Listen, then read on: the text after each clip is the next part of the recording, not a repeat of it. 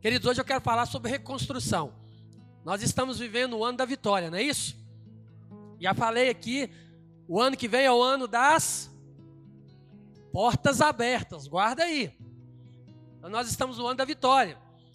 E desde o início do ano, o Senhor tem nos dado palavras que tem nos feito meditar muito. Palavras duras, palavras pesadas, e muitas vezes, queridos, palavras duras e pesadas pela nossa falta de posicionamento, né? São palavras de direcionamento. O Senhor nos colocando no eixo, no prumo e falando assim: olha, alinha a sua vida. Por quê? Porque nós estamos vivendo tempos ao qual as promessas de Deus têm se cumprido. E nós precisamos nos posicionar. Então, todo domingo, toda quarta, toda terça, todo dia que tem um culto aqui nessa igreja, as palavras têm se convergido nisso. Posicione, vamos alinhar nossa vida e vamos viver aquilo que Deus tem. E querido, falar de reconstrução, a gente não tem como fugir de Neemias. Estamos até lendo junto aí, né, como igreja, o livro de Neemias. E nós vimos ali a história da reconstrução do muro. E queridos, para reconstruir não é nada fácil. Porque, primeiro, que nós precisamos ter força para que a gente possa avançar e reconhecer aonde a gente errou, reconhecer aonde a gente deixou de fazer, né? Muitas consequências de escolhas erradas, e tudo isso vai nos levando a meditar sobre quão difícil é recomeçar, quão difícil é reconstruir. Reconstruir se você não tiver humildade para poder reconhecer que você só está reconstruindo porque você deixou de fazer, ou deixou de vigiar, ou deixou de cuidar, muitas vezes a gente vai e vai deixando as coisas irem como se fossem normal. Querido, a nossa vida, ela foi feita para dar certo. Deus ele nos fez para que nós pudéssemos fazer a diferença nesse lugar. O Senhor não nos fez para caminhar com Ele um tempo e desviar, não. Ele não nos fez para ficar sobe e desce, não. O Senhor ele nos fez para andar em unidade e comunhão com Ele. E se nós escolhermos andar em unidade e comunhão com Ele, querido, nós nunca iremos desviar dos caminhos de Deus. Não iremos. Pode ter certeza, porque se a nossa vida ela é pautada na palavra, querido, nós vamos ser, nós vamos caminhar firmes ali nas promessas de Deus. Mas a gente só cai, a gente só desvia. Por quê? Por causa das nossas escolhas erradas. E aí, para reconstruir, é muito difícil. Hoje, eu estava meditando já há alguns dias, né, no livro de, de Neemias. E desde o início, quando Neemias estava ali indignado, ele estava entristecido, porque a cidade, a sua história estava em ruínas. E Neemias estava ali com o coração entristecido. E ele chegou diante ali do rei, porque ele era um copeiro do rei. E ele olhou para ele e falou assim: Olha, eu nunca te vi assim, alguma coisa está acontecendo. Você está doente? O que, que você tem? Aí Neemias abriu o coração dele para a pessoa certa. Quantas vezes nós abrimos o nosso coração para as pessoas erradas, né? Isso também nos custa muito. Mas Neemias estava diante de uma única pessoa que poderia mudar a história dele. E ali, quando ele compartilhou que o coração dele estava entristecido, ele viu a mão de Deus ali, porque ele falou assim: Olha, se o favor de Deus está sobre a minha vida, ele vai levantar as autoridades. E foi aquilo. O rei viu o semblante de Neemias e falou: O que está acontecendo? E ali Neemias logo abriu o seu coração. E ali o rei já falou para ele, ele já foi logo ao na ousadia de começar a pedir: olha, me libera, porque eu quero ir lá, eu quero reconstruir, mas eu quero que você me dê cartas, que você me dê. A, a, me dê autoriza, autorização para que aonde eu passar, as pessoas nos dê tudo aquilo que for necessário para a reconstrução. Então, essa foi a história de Neemias. Mas é muito engraçado que no meio da história de Neemias, existia ali três nomes que apareceu no meio, que estavam ali prontos para poder frustrar os planos de Neemias. Quem eram?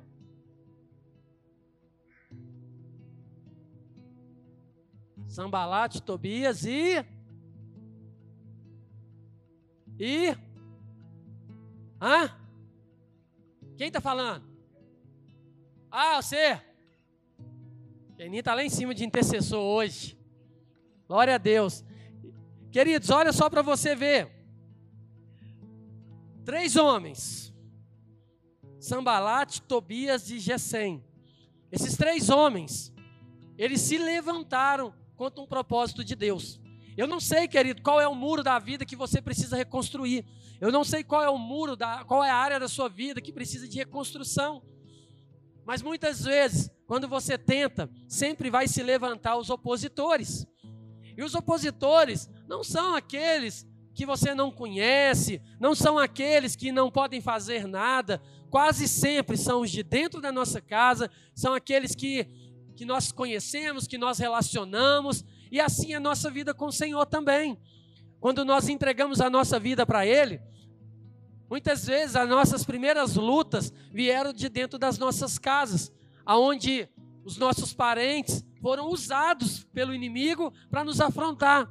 Não é porque o nosso pai deixou de ser nosso pai, deixou de gostar, não. É porque o inimigo ele sabia que era a única oportunidade que ele tinha de abortar os planos de Deus. Então, querido, ele sabe, olha, nada mais fácil do que destruir no início, porque depois que está estabelecido é mais difícil. Por que, que as cidades eram elas eram fechadas por muros que rodeavam a cidade? Porque trazia segurança. E uma vez que alguém tinha ali um castelo, um palácio, seja lá o que for, uma cidade que era bem fortificada, que tinha ali colunas de, que, que sustentavam ali contra as forças do inimigo, aquela cidade, aquele lugar era visto como uma potência, um lugar forte, um lugar que estava na frente dos que não tinham. Então, da mesma forma, a nossa vida. Eu quero que você abre ali, abre comigo aí, Neemias, capítulo 2, versículo 19. Ó, oh, isso? Tem jovem nesse lugar aí, ó. Neemias 2,19. Vou ser rápido aqui, hein, querido? Não vou te prender muito, não. Vamos lá. Neemias 2,19. Porém, Sambalate, o Oronita, e Tobias, o servo Amonita, e Jacém, o Arábio, quando souberam, zombaram de nós e nos desprezaram e disseram: Que é isso que fazeis? Quereis rebelar-vos contra o rei? Então lhes respondi: O Deus dos céus é quem nos dará bom êxito. No, nós, seus servos, nos disporemos e reedificaremos. Vós, todavia, não tendes parte, nem direito, nem memorial em Jerusalém. Aqui, querido, foi logo a primeira situação, quando Neemias se levantou e ele estava ali levantando um exército de pessoas para poderem juntos reconstruir os muros. E ali, esses homens, eles vieram no capítulo 2. Se você ler o livro de Neemias, capítulo 1, 2, 3, 4, 5, 6, você vai ver o desenrolar dessa história. Mas no, no capítulo 4, no versículo 1, capítulo 4, versículo 1, também fala assim: Tendo Sambalate ouvido que edificávamos o muro, ardeu em ira e se indignou muito e escarneceu dos judeus. Então falou na presença dos seus irmãos e do exército de Samaria e disse: Que fazem esses fracos judeus? Permitisse-lhes isso, sacrificarão, darão cabo da obra num só dia, renascerão acaso dos montões de pó as pedras que foram queimadas. Estava com ele Tobias, o Amonita, e disse: Ainda que edifiquem, vindo uma raposa derribará o seu muro de pedra. Ouve ó nosso Deus, pois estamos sendo desprezados. Cai o seu opróbrio sobre a cabeça deles e faze que sejam despojos numa terra de cativeiro. Versículo 5: Não lhes encubras a iniquidade e não se risque de diante de ti o seu pecado, pois te provocaram a ira na presença dos que edificavam. Assim edificamos o muro, e todo o muro se fechou até a metade de sua altura, porque o povo tinha ânimo para trabalhar. Mas ouvindo Sambalat e Tobias, os arábios, os amonitas e os asdonitas, que a reparação dos muros de Jerusalém e avante, e que já se começavam a fechar-lhes as brechas, ficaram sobremodo irados. ajuntaram-se todos de comum acordo para virem atacar Jerusalém e suscitar confusão ali. Olha só, se a gente parasse aqui. Primeiro começou a história que não tinha nada. O muro totalmente destruído. E ali Neemias se levantou diante de uma direção de Deus. E ali ele começou a injetar palavras de ânimo no povo, falou assim: "Olha, nós vamos levantar esse muro, porque nós temos uma promessa de Deus. Deus ele é conosco e nós vamos permanecer". E a Bíblia vai falando que esse povo movido por momentos ali, talvez de emoção, eles começaram a acreditar. E aqueles homens que debocharam e começaram a falar: quem são esses fracos judeus? O que, que eles podem fazer? Mesmo que eles levantem alguma coisa, uma simples raposinha pode vir aqui e derrubar tudo. E ali esses homens começaram a trabalhar. E aqui no versículo, no capítulo 4, já começa a falar que os muros já estavam pela metade. E ali fala que os inimigos começaram a perceber que alguma coisa estava acontecendo de diferente. Porque muitos outros tentaram reconstruir e não conseguiram. E ali aquela obra começou a tomar corpo. E ali eles começaram a falar: nós precisamos fazer alguma coisa, porque as brechas já estão sendo fechadas. E o inimigo sabe que quando as brechas se fecham, acabou. Ele não consegue mais fazer nada. Então ele começou a criar suas estratégias. E no versículo 8, ajuntaram-se todos de comum acordo para virem atacar Jerusalém e suscitar confusão ali. Qual que é a forma que o inimigo acha de tirar do povo de Deus o poder da vitória? Trazendo confusão no meio da igreja. Trazendo várias línguas e palavras, várias direções. Eu acho, eu concordo, eu não concordo. E quando a gente anda, querido, debaixo de várias vozes, a gente não escuta nenhuma. Nenhuma delas a gente escuta. A gente fica prestando atenção em um monte de coisa, mas a gente não se posiciona em nada. E é engraçado que essa semana eu estava estudando sobre a história de Jesus quando a Bíblia fala lá em Mateus que ele subiu de madrugada para o monte para orar. E ele foi para o monte. E quando ele voltou, os discípulos estavam ali e começaram. Jesus, onde você estava? Porque o povo está te procurando, o povo está querendo para a gente. Vão logo lá para o lado de lá Jesus. Eu não vou para o lado de lá. Eu vou para o lado de cá. Por quê? Porque ele estava em relacionamento com o Pai. E ali ele ouviu somente a voz de Deus.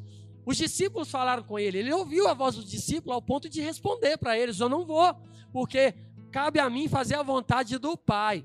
Jesus ele tinha convicção daquilo que Deus havia estabelecido sobre a vida dele.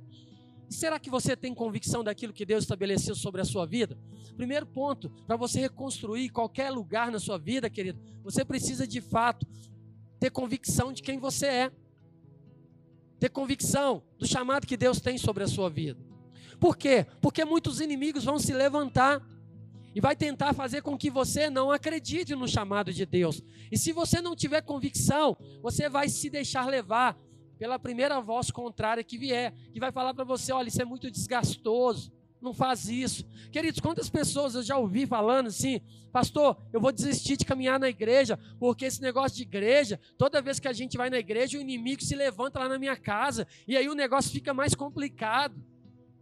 E aí fica parecendo que servir a Deus é algo prejudicial. E nós estamos desprezando aquilo que é mais poderoso. Não é que o inimigo se levanta porque você vem na igreja, não, querido. Ele se levanta porque ele está vendo que ele está te perdendo.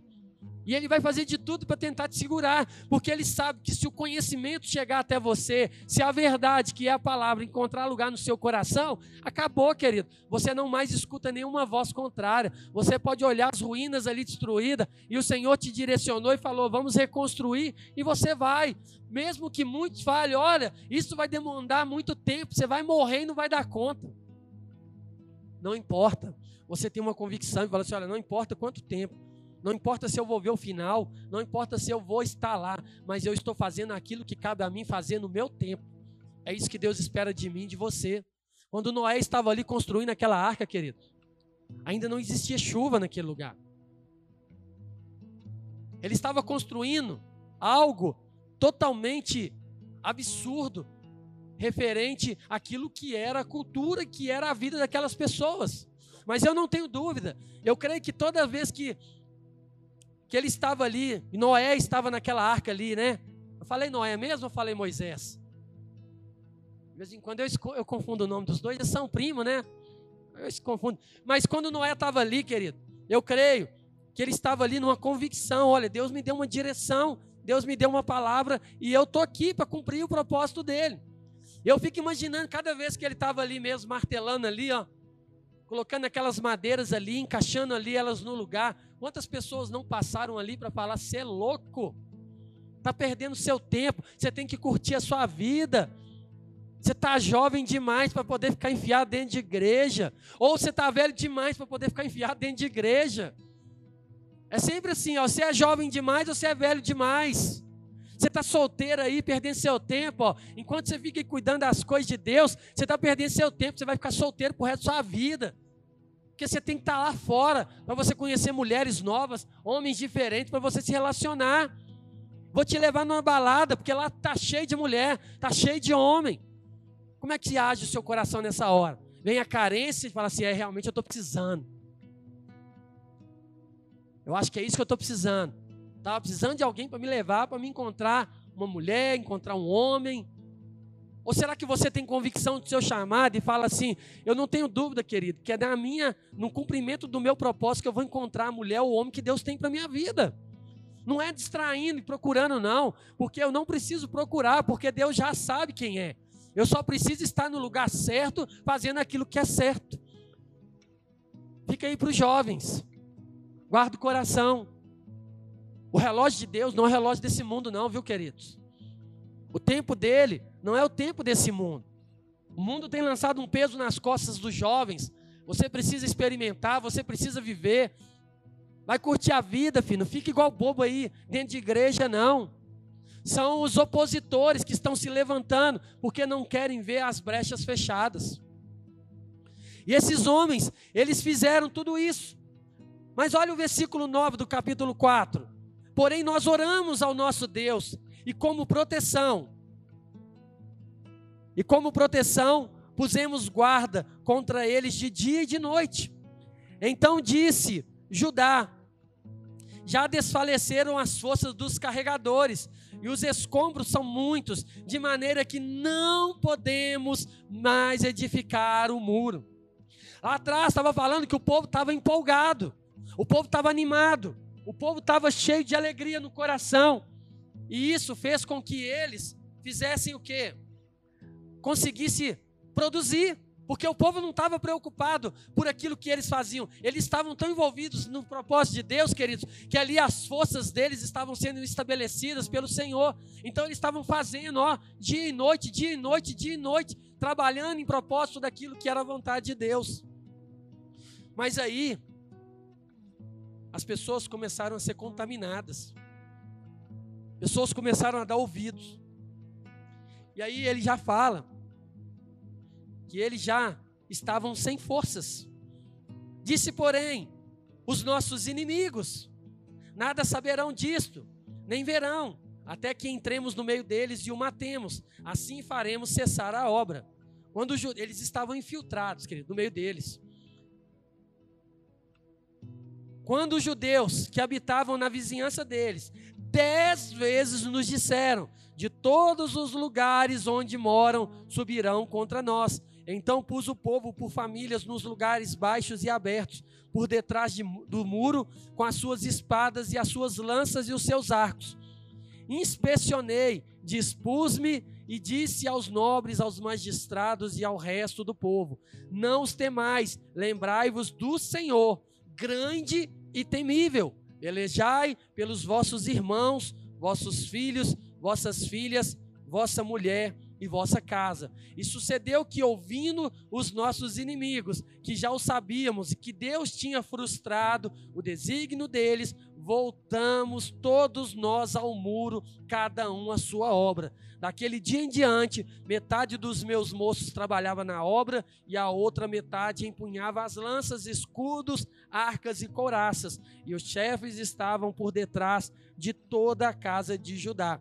Os carregadores, que por si mesmo tomavam as cargas, cada um com uma das mãos fazia a obra e com a outra segurava a espada. Os edificadores, cada um trazia a sua espada à cinta, e assim edificavam. O que tocava a trombeta estava junto de mim. Nós vamos parar aqui no versículo 4, e agora eu vou aqui no versículo 6, capítulo 6. Capítulo 6, versículo 2. Vamos no versículo 1. Também ouvindo Sambalate, Tobias, Gesem, o Arábio e o resto dos nossos inimigos, que eu tinha edificado o muro e que nele já não havia brecha nenhuma, ainda que, que até este tempo não tinha posto as portas nos portais, Sambalate e Gesem mandaram dizer-me: Vem, encontremo-nos nas aldeias, no vale de Ono. Porém, intentavam fazer-me mal. Enviei-lhes mensageiros a dizer: Estou fazendo grande obra, de modo que não poderei descer, porque porque cessaria a obra enquanto eu a deixasse e fosse ter convosco? Quatro vezes me enviaram o mesmo pedido, e eu, porém, lhes dei sempre a mesma resposta. Então Sambalate me enviou pela quinta vez o seu moço, o qual trazia na mão uma carta aberta. Do teor seguinte: entre a gente se ouviu e Gesem diz que tu e os seus judeus intentais revoltar, revoltar-vos. Por isso, reedificais o muro, e segundo se diz, queres ser o rei deles. Parando por aqui, eu quero só desenhar aqui para a gente entender e para a gente ir para esse momento de, de ceia, de mesa.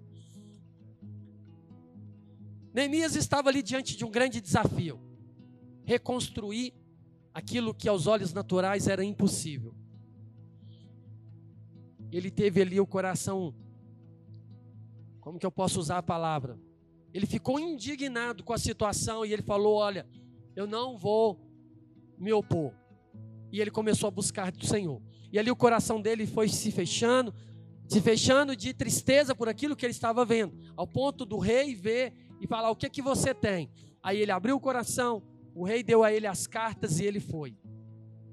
Queridos, por que, que muitas vezes nós desistimos na primeira situação que não dá certo do jeito que nós queremos, né? A gente começa a fazer, aí lá no meio do caminho dá errado, a gente para e fala: Eu não vou fazer mais. Não vou fazer mais porque Deus não está comigo, por causa da oposição do inimigo. Fica parecendo que reconstruir a nossa vida, reconstruir a nossa história, é simplesmente ir, não é, querido. Porque nós demos brechas e legalidades durante muitos anos da nossa vida e nós precisamos reconquistar esse terreno aonde o inimigo ele entrava por causa das brechas. E ali chegou num certo momento que eles estavam na metade do caminho e aqueles homens já começaram a ficar preocupados. No início, eles debocharam, falando: não vai dar em nada. Não é o primeiro nem é o último que vai tentar e não vai acontecer nada. Quantas vezes você tentou mudar a sua história? Você tentou voltar para os caminhos do Senhor? Você tentou mudar o seu posicionamento? E o inimigo falou assim para você: não vai dar em nada isso. Você não vai conseguir. Quantas pessoas se levantaram para falar isso para você, querido? Quantos sambalate, Tobias, Gesem apareceu na sua vida para falar que não ia dar certo? Quantas opositores se levantaram para falar assim: isso não vai dar certo. E Neemias, ele fala que quando os inimigos se levantavam cada vez mais, ele orava. E ele, ele se recompunha nas forças do Senhor. Eu fico imaginando Neemias ali falando: Olha, Deus, está difícil. Porque olha a extensão desse lugar. Quanto tempo nós vamos gastar para fazer um muro desse? Nós não temos recursos. Além de tudo, nós temos opositores. Eles estão infiltrados no nosso meio para contaminar o povo. Foi isso que nós lemos ali. Eles se disfarçavam, queridos. Eles entravam no meio do povo e eles estavam ali, ó, carregando tijolo juntamente com o povo, mas com um propósito de ó semear palavras de falta de fé, de não acreditar. Imagina ali aquele, aqueles inimigos carregando as coisas ali, o tijolo, e falando assim comigo assim: olha, tá pesado, não tá esse tijolo? Cada passo que a gente dá parece que pesa mais. O sol está quente, não tem sombra, não tem água, não tem alimento, não tem comida. Está difícil demais. E ali, querido, ó, isso vai passando. Se você não tem sua vida fundamentada no Senhor, quando você perceber, você já está falando com de trás de você. Está pesado esse tijolo, não está? Está difícil. Eu acho que nós não vamos dar conta, nós estamos perdendo nosso tempo. E quantas vezes, no meio da igreja, o inimigo ele lança os opositores disfarçados para poder te jogar mais para baixo, para poder falar para você não vai dar certo, você não vai conseguir. Isso não é para você não. Isso é coisa de pastor. Você não foi chamado para isso. Esse negócio de guerrear pela família, não tem jeito não. Larga essa mulher. Larga esse homem. Não dá, não dá. Esse negócio de orar para que a minha família se converta, não dá. Olha lá a realidade da sua casa, olha a história da sua família. Me mostra um convertido lá no meio, não tem. Vocês foram gerados por um fracasso. Para vocês não tem jeito. Quantas vezes, queridos? Eu mesmo falo para você, eu vim de uma família onde não tinha nenhum convertido. Quando eu me entreguei para Jesus, a palavra de incentivo que eu ouvi do meu pai é: perdi um filho. Essa foi a palavra de incentivo. E eu lembro que aquilo entrou no meu coração. E eu tinha uma liderança, bênção demais, que eles já tinham me preparado. As maiores oposições vão vir de dentro da sua casa, mas não é o seu pai, não é a sua mãe, não é os seus irmãos. É o diabo que vai usar as pessoas que estão próximas de você para te afetar. Então guarde seu coração. E eu me lembro disso muito claramente. Um dia eu coloquei a prova. Eu estava lá na minha casa e eu vi o meu pai, estava totalmente alcoolizado. E eu peguei a minha Bíblia, querido, e eu sentei na mesa assim, ó, e eu comecei a ler a Bíblia, mas eu estava desafiando o diabo mesmo. Eu sabia que não era o meu pai que estava ali. E eu comecei só na mente. Comecei a orar eu comecei a falar assim: Satanás, meu pai é do Senhor. Seu tempo aqui nessa casa acabou, porque a luz chegou nesse lugar. E eu, novo convertido, gente, pensa. Eu lá quietinho assim, ó, lendo a Bíblia e falando isso. Aí eu só lembro do meu pai, assim, uma cena que eu não esqueço. Ele bateu a mão na mesa assim, colocou a mão igual mão de porco assim, e saiu arrastando assim na mesa, fazendo aquele barulho assim. E eu cheio de fé, e eu quietinho lá, só repreendendo. Falei, Satanás, não tem medo de você não. Eu conheci o Deus que te venceu. E ali, querido, na mesma hora, meu pai ficou são ali, normal, ali na hora assim, não precisei de falar nada, não precisei de fazer nada. Mas é fé, é convicção daquilo que você tem. E eu sempre falava, eu não aceito de não ver os meus pais convertidos ao Senhor. Porque eles vêm de marcas de histórias, então eu sei que através da minha vida o Senhor vai alcançar eles também. E a história você já conhece, Deus alcançou o coração dos meus pais, glória a Deus por isso. Mas eu estou falando para você, queridos, quantas vezes você tem se permitido ouvir aquilo que não vem de Deus? Eu falei aqui em um dos últimos cultos que o André tem falado muito isso para a gente, pastor André, vai dar certo. A gente está precisando de pessoas que falam assim para a gente, né, Kenin? Vai dar certo. Pastor, eu estou pensando em fazer um negócio. Vai dar certo, meu irmão. Vai dar certo. Mas você nem terminou de ouvir, não, mas é de Deus, vai dar certo. Vem que agora pode me falar que eu vou orar com você. Sabe por que, que vai dar certo? Porque se você já crê, eu vou unir a minha fé com a sua e nós vamos orar. E vai dar certo, porque é de Deus. Acabou. Mas a gente fica aí, ah, não vai dar certo. Esse negócio não vai dar. É muito difícil. Olha a nossa realidade, nós somos tão pequenos. Não vai dar. Olha o que, que Deus fez com Davi, querido. O menor da casa dele. Quando ele foi ali naquela casa ali, o pai dele achou que seria o mais forte, o mais bonito. Samuel foi lá e. Cadê os seus filhos? Está aqui, não é? Está aqui, não é? Está aqui, não é? Está aqui, não é? Mas Samuel sabia, tem que estar tá aqui, porque quem me mandou não erra. Ah, eu tenho mais um aí que está aí cuidando das ovelhas. Manda chamar ele. Na hora que Davi chegou, querido, Samuel já olhou e falou assim: é esse. Eu fico imaginando, querido, a ira daqueles irmãos ali. Tanto é que a gente foi ver mais à frente, quando eles estavam ali diante daquele filisteu, no meio ali daquela afronta ali. E Davi foi ali cumprir um propósito, ele foi levar os queijinhos que o pai dele pediu para levar para os irmãos dele. E quando Davi chegou ali, que ele se deparou com aquele homem, afrontando a Deus, ele falou assim: quem é esse incircunciso aí, que abre a boca para falar contra o meu Deus? E os irmãos começou, o que, você está fazendo aqui? Você veio quer para debochar da gente de novo. E não sei o que, não sei o que. E Davi, ele chegou e falou assim, esse negócio não pode ficar desse jeito não, hein? Todo mundo com medo. Davi já não era bobo, né? Falou assim: ó, já ia porque Deus estava comigo, mas ainda tem mais herança, aí tem mais coisas no meio desse negócio aí. O que é que tem? Ó, diz que vai casar com a mulher do rei, não vai pagar imposto, vai ter um tanto de coisa. É você, eu já ia mesmo. Agora que eu vou de qualquer jeito. E ele chega ali. Saul pega aquele monte de, de parafernália, coloca nele. Davi, aquele homem franzino, estava conseguindo nem andar. Imaginando os irmãos dele vendo aquela cena. Vai fazer a nossa família passar vergonha. Ele arrancou aquilo tudo falou assim: Eu não preciso disso, não.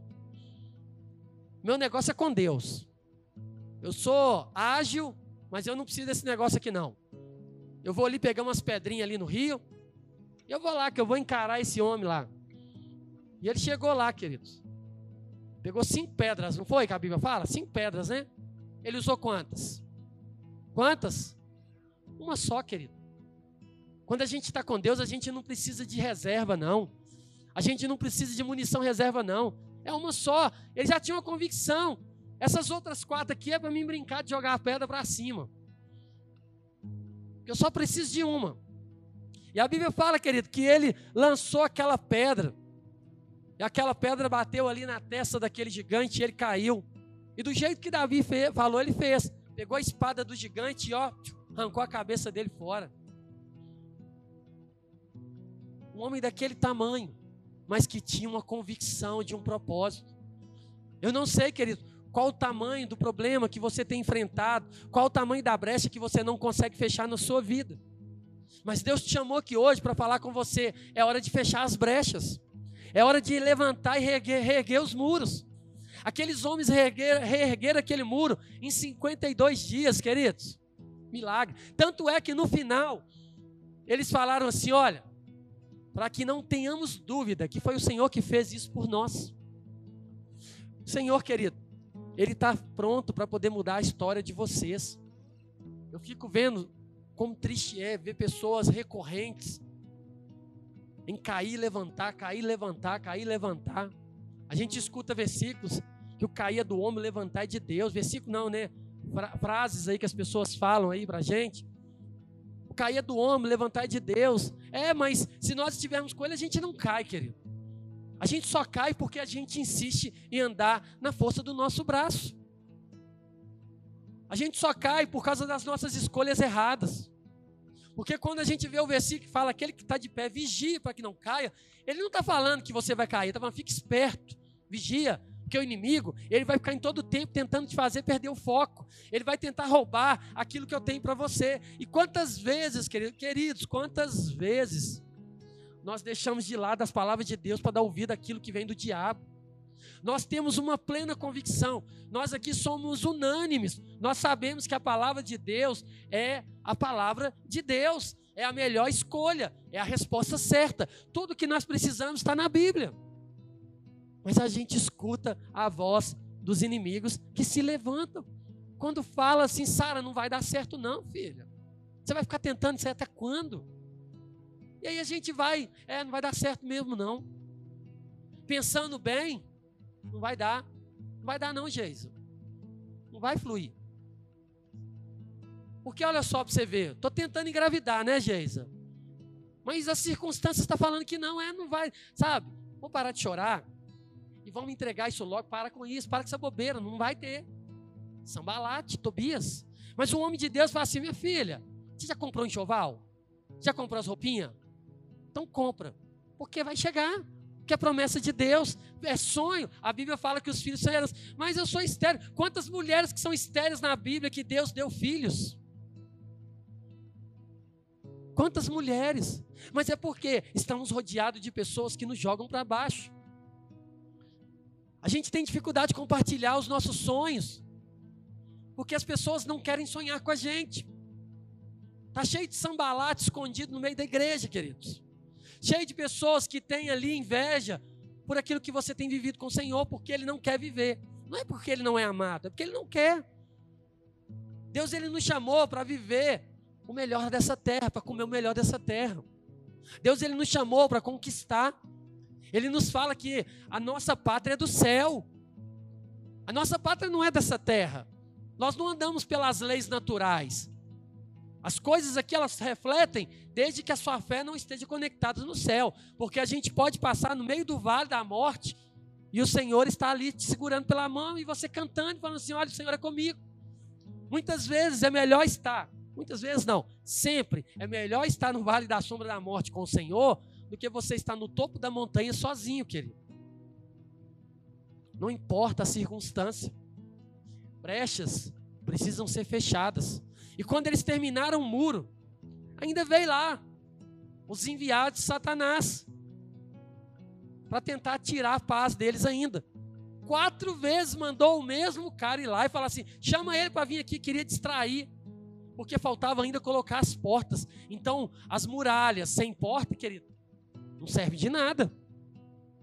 Mas ali estavam ali homens determinados.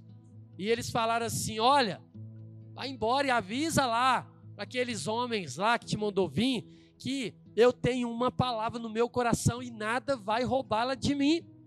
E aí eles vieram ali com intimidação, fizeram uma carta para falar que eles estavam se rebelando, que eles estavam montando um império para se rebelar contra o rei. E em todo tempo, queridos, Neemias estava convicto: aquilo que Deus tem para mim, o inimigo não vai levar. Aquilo que Deus tem para mim, eu vou viver e eu vou cumprir. Porque eu sei que não depende daquilo que eu posso fazer, mas depende do Deus que eu sirvo. E é Ele que vai à frente, nós cantamos aqui. É Ele que vai à frente, vai abrindo as portas. Quantas vezes, querido, Deus está escancarando portas para a gente e a gente não quer nem entrar.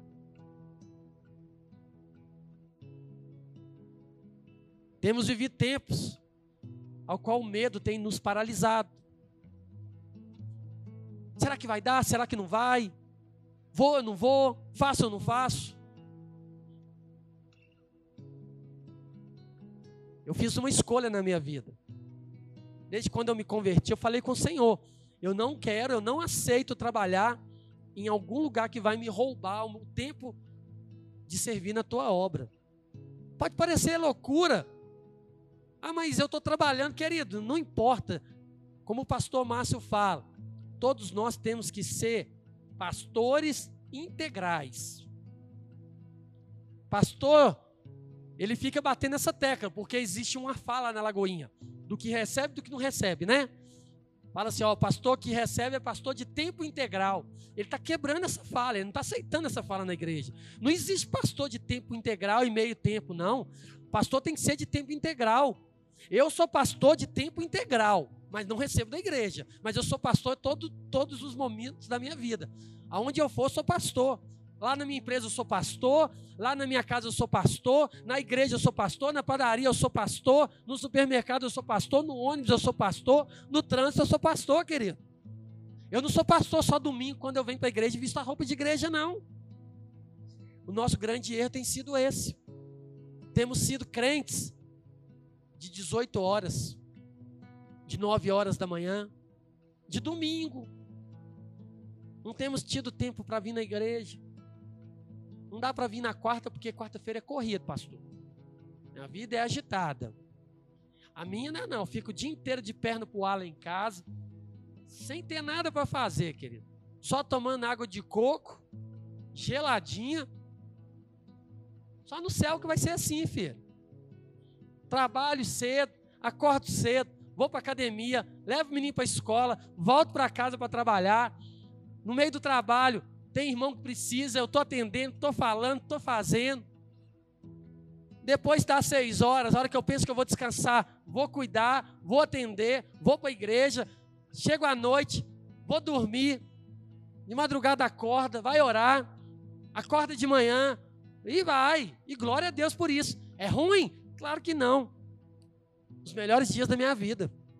Pastor, mas você não cansa, não? Eu não canso, não. Porque eu descanso no Senhor. Mas, fisicamente falando, tem hora que você tem que saber, ó, peraí, que eu tenho que dar uma dormidinha hoje. Eu estou precisando dar uma carregada para seguir a semana. Mas é assim, querido. Não é peso. Porque o grande problema é o peso. O peso que se tem quando você sai da sua casa para vir para a igreja. Por que, que não vem na quarta? É peso. Porque se não fosse, você vinha. Muito difícil, pastor. Muito difícil. Uma irmã me mandou mensagem. Falou assim: Pastor, ora por mim, porque eu tô, eu tô com uns negócios esquisitos. Eu já sei o que, que é, espiritual. Vem para a igreja. Pastor, eu tô falando que eu tô mal, você fala para mim para a igreja? Falei, vou mandar você para onde? Para o hospital? Que eu não vou, porque o que você tem não é hospital que cura. Você precisa de comunhão, você precisa relacionar com a igreja. Aí hoje de manhã estava aqui, eu cerquei ela ali na porta e falei assim: e aí? Você está de brincadeira comigo, né, pastor? Eu falei: pode parecer que é brincadeira, mas você se posiciona, você vai ficar assim o resto da sua vida. Falei a verdade para ela. Quer, que, quer o quê? O que, que a gente quer? Pastor, eu estou cansado. Quer que eu vou lá na sua casa fazer massagem no seu pé? Eu não vou, não. Dedé falou o que quer. Vou não. Ninguém faz no meu aí. Quem tá. A minha esposa fez. Ô, gente, eu tive um. Quinta-feira eu tive um. Como é que chama o negócio lá? Ô, Val, você deu um negócio para si um dia, ficou perdido lá, ela achou no dia certo. É escalda-pés. Eu, eu sentei lá, queridos. Eu larguei o celular de lado. E eu vi a glória do Senhor sobre a minha vida. Como que eu estava precisando daquilo nos meus pés. Mas eu lavo seu pé se você quiser, viu, querido? Fazer massagem, eu não sei fazer massagem. Isso é papel do cônjuge, né? Quem é casado. Um tem que fazer no outro. Lá em casa, a gente faz um no pé do outro. Tem que fazer. Mas assim, a gente está querendo ficar em casa deitado, porque as pessoas vão lá e, e ficam carregando a gente no colo. Meu pastor, estou cansado, quero ir para a igreja, mas tem que me levar no colo, viu? Não, querido, tem que ter esforço, tem que andar, tem que suar, tem que chegar lá e falar assim: paguei um preço, acordei cedo. Hoje mesmo, na hora que eu estava aqui, ó, no louvor aqui, querido, eu estava pingando suor, deve estar tá num cheiro. Passei desodorante, tomei banho, mas suor é suor. Não estou cheiroso, mas estou com cheiro de ovelha, porque ovelha cheira é assim. No final do culto eu vou ficar ali para me te abraçar. Se alguém fugir, mas é sério, queridos, está na hora da gente poder se posicionar. Hoje nós temos aqui um momento tão importante. Um momento ao qual o Senhor ele teve todas as oportunidades também para poder desistir no meio do caminho. Quantos sambalates se levantaram para falar com ele não vai? Não vai não. Não vai para esse lugar de morte não, Jesus. Até os próprios discípulos falaram para ele: vai não. Então a gente está cercado de pessoas, queridos, e a gente precisa tomar cuidado com quem nós estamos andando. Se essas pessoas têm nos levado para mais perto de Deus ou para mais longe dele. Não importa se ele é membro de igreja, não importa se ele frequenta a igreja. O que importa é, quando eu me relaciono com essa pessoa, a minha vida dá um up para cima ou eu vou para baixo. Quando eu encontro com esse irmão, como que é? Eu posso estar mal que eu saio de lá reavivado ou eu vou mais para baixo? Qual é o tipo de palavras que eu escuto dessas pessoas? Querido, isso aí já é pessoas que você tem que falar assim: ó, esse eu não procuro, esse eu não procuro, esse eu não procuro, para compartilhar as coisas de Deus. Que eu já sei, porque na hora que eu ir falar, ele já vai me tentar jogar para baixo. Então deixa eu ir naqueles que sonham comigo. Deixa eu ir naqueles que acreditam juntamente comigo. Eu só preciso de alguém que pega na minha mão e fala: Eu vou orar com você, querido. Vamos buscar de Deus. Só isso que a gente precisa. A gente precisa somente de pessoas que estejam conosco, acreditem em nós e tragam a palavra de Deus como a base de tudo.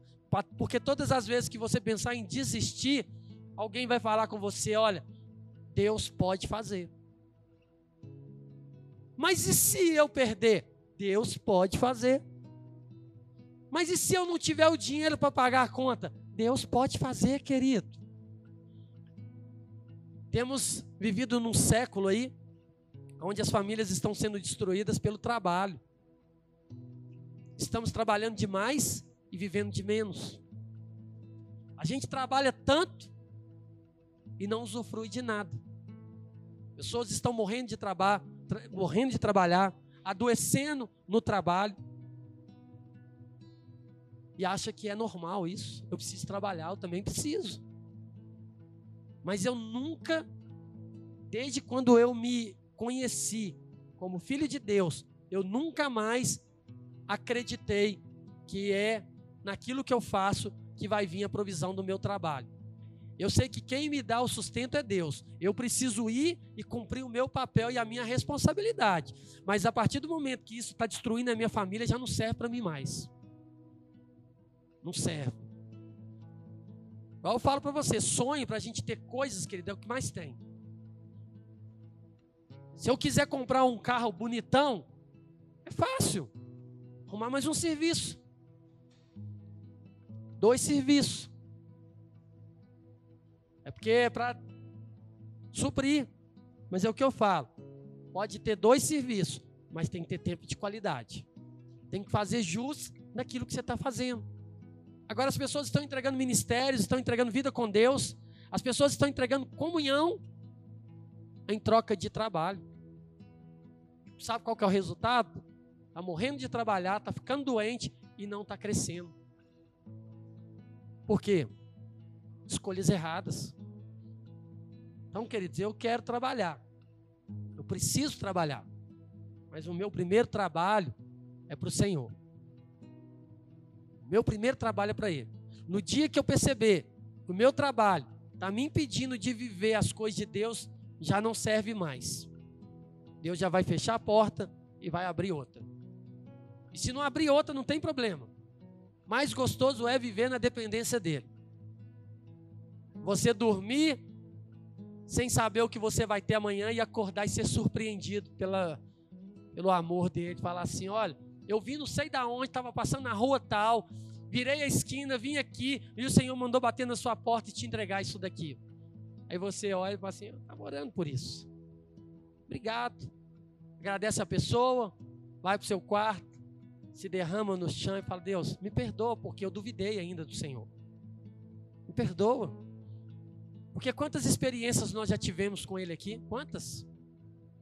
Quantas experiências? Escolhas. Tudo na nossa vida é uma escolha. Existe um muro que precisa ser fechado. Existem brechas que precisam ser fechadas. E essas brechas, queridos, elas vão te impedir de desfrutar do melhor de Deus. Ou você seja ousado e corajoso e prefira escolher a palavra, ou você vai ficar em cima do muro, tentando fazer do seu jeito. E toda vez que você ficar em cima do muro, tentando fazer do seu jeito, é você que vai fazer, não vai ser Deus. Eu não sei o que, que você está precisando, eu não sei qual é o tamanho do seu desafio, não sei, mas eu sei que Deus ele fala para a gente nessa noite. Se você deixar, Ele pode fazer, mas você precisa soltar. Você precisa tirar da sua mão. Você precisa parar de olhar para o racional. Ah, eu tenho que pagar as contas. Ah, o trabalho é muito bom, paga bem. É ruim, o chefe ou a chefe quase me mata, me estressa, eu fico doente, mas o dinheiro é bom. Não, não, querido. Sai desse lugar. Fala, Deus, me leva para lugares aonde o teu reino seja estabelecido, aonde eu possa semear a tua palavra e aonde eu possa voltar em paz para minha casa e dormir sem que nada disso me afete. Então é escolha. Neemias ele foi até o final. Final da história é que os muros foram reedificados, os inimigos foram envergonhados, mas eles não desistem fácil. Nós desistimos. No primeiro obstáculo nós paramos. Aqueles inimigos tentaram de todas as formas, durante aqueles 52 dias, fazer com que Neemias perdesse o foco. Mas ele, em todo momento, ele sabia o Deus que ele servia. E eu falo para você nessa noite, quero te convidar a ficar de pé no seu lugar. Eu quero falar para você, querido. nós vamos participar da ceia do Senhor. A Bíblia fala: examine o homem a si mesmo. Eu não sei como que você tem andado. Eu não sei como que está o seu coração. Mas antes de você sentar à mesa, eu quero que você feche os seus olhos. E que você faça uma reflexão da sua vida, das suas escolhas. Será que o Senhor não está te pedindo algo que você não está liberando? Será que o Senhor não tem falado para você sair desse lugar? Será que o Senhor não tem usado pessoas para te falar assim: olha, não é isso que eu tenho para você? Você precisa se posicionar, você precisa se colocar ali. É tempo de mudar, é tempo de você acreditar e saber que Deus pode fazer. Ou você vai deixar isso chegar até nas últimas consequências, querido? Eu não sei. Mas não podemos sentar à mesa do Senhor dessa forma. E outra coisa que Deus trouxe muito no meu coração nós temos caminhado debaixo de uma direção. Deus ele tem nos mostrado um caminho que ele quer nos levar. E esse caminho é caminho de crescimento. É caminho de maturidade. Mas dói, querido. É um caminho que muitas vezes vai te custar algumas amizades, vai te custar um emprego, vai te custar uma escolha, uma renúncia. Mas muitas vezes você ainda tem lutado porque você tem tido medo. E a palavra de Deus para você é que o verdadeiro amor lança fora todo medo. O verdadeiro amor lança fora todo medo. Não importa o tamanho do seu medo. Pare de procurar as pessoas erradas. Pare de compartilhar dos seus sonhos com pessoas que não sonham os sonhos de Deus, querido. Pare de deixar com que Sambalates e Tobias possam ser alguém de referência na sua vida.